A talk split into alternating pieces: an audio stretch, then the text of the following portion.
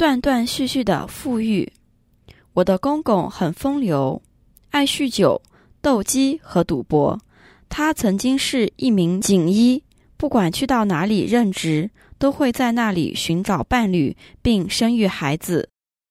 后来他就辞职了，然后带着家人买了一块土地来务农，同时也开了一间诊所来医治病人。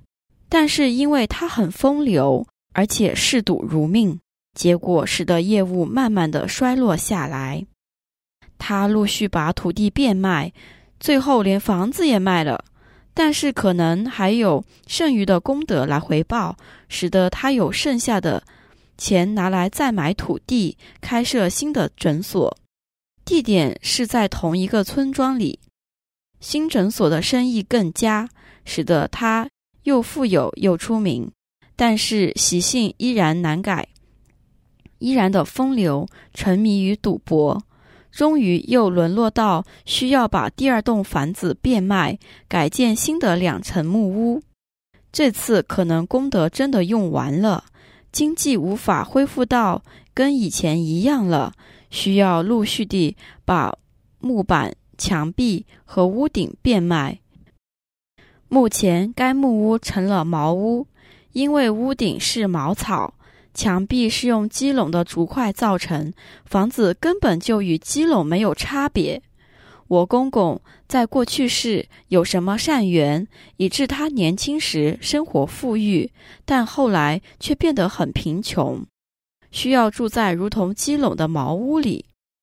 什么业力使得他的脑部溢血、轻微中风，但是后来却能痊愈？你公公起初的生活很富有，但是后来却变得很贫穷，而住在茅屋里。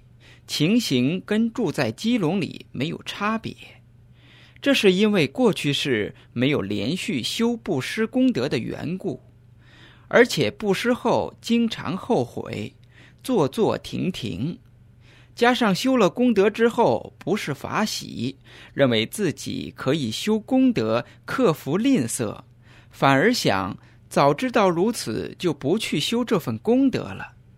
如此功德就断掉了，财富也断掉了，断断续续的富有，加上今世是流氓、风流和赌博，以致他晚年的生活潦倒凄凉，住在与基隆没有多大差别的房子里面。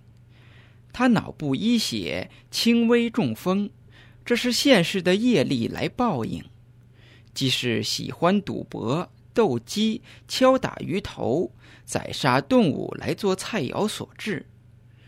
他能痊愈，是因为今世按照风俗习惯修的功德来消清业力。